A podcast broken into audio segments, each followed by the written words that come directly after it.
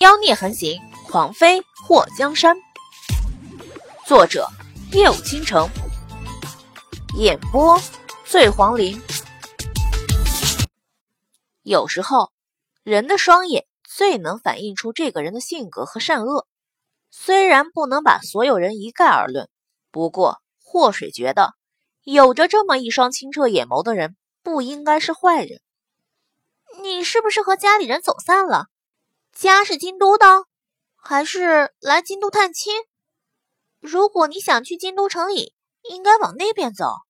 祸水给慕容普指明方向。慕容普看到祸水一举一动那么美丽，他就觉得此时的自己太狼狈。我，我现在无处可去。他不敢回赞王府，更不敢。贸然跑去找慕容凝曦，如果被他父王逮住，他不知道自己还有没有机会再跑出来了。要是皇上指定他去联姻，那么这辈子他都见不到丰都城了。一想到丰都城，他就觉得好心疼。他也不知道为什么自己那么想要见到他，见到他却又把他给气走了。慕容普嘴唇颤抖了一下。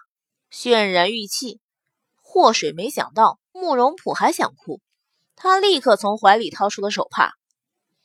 这么冷的天，千万别哭了，被寒风一吹，哭过后脸颊会干裂的，到时候皮肤粗糙，要养好久才能养过来。真的吗？慕容普吓得马上接过帕子，把脸上的泪水擦掉。看到慕容普擦掉脸上的脏东西后。露出白皙的皮肤和精致的五官，祸水眉头动了一下。水儿，墨迹坐在马车上，等得心急，探出头喊了一声：“来了。”祸水应声后，对着慕容普笑了一下：“姑娘，你要不要我们带你一程？”慕容普垂下头：“不用了，谢谢。我也不知道自己去哪里。”哦，这样啊！祸水一眨眼，那我先走了。府里还有很多事情。后会有期。慕容普伸出手抱拳，后会有期。祸水学着他的模样抱拳后回到马车上。慕容普站在路边看着马车驶离，不知道为什么，孤独瞬间袭上心头。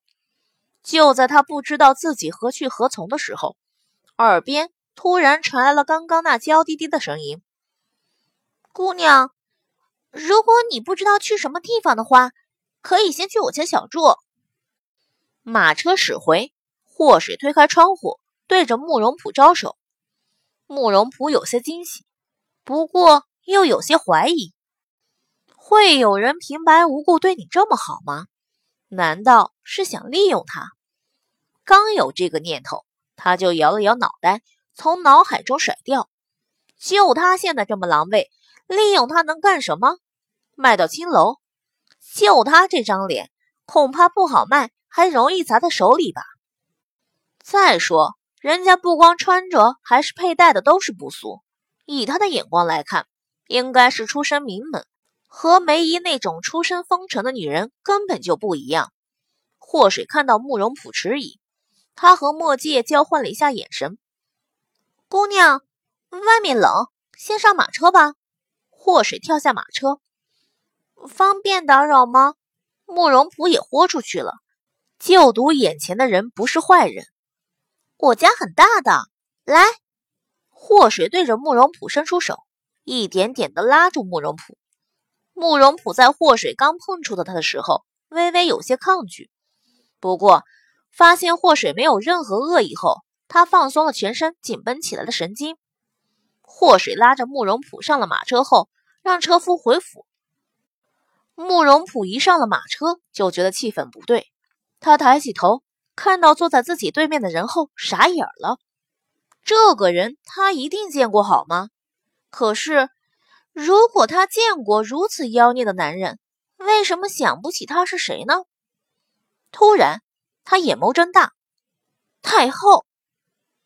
祸水看到慕容普在瞧见墨界的时候吓傻的模样，就觉得墨界那长相的确很吓人，就算当朝皇帝都没有墨界和太后长得像。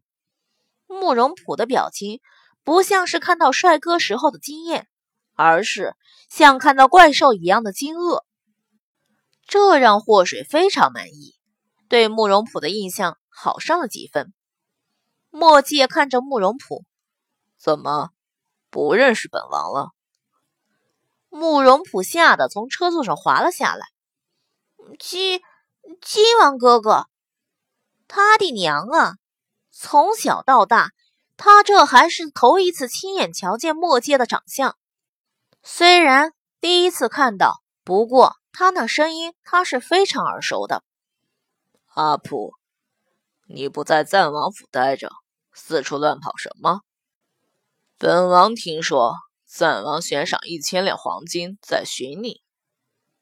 一千两黄金，慕容普没想到他父王竟然为了找他都弄出悬赏来了。墨界嘴角勾了一下，这一千两黄金给谁赚不是赚呢？念在我们亲戚一场，不如让本王接了这悬赏如何？七王哥哥。你千万不要把我送回赞王府，我不要回去。慕容普被祸水拉起后，拽着祸水的手：“姐姐，你帮我说说话。”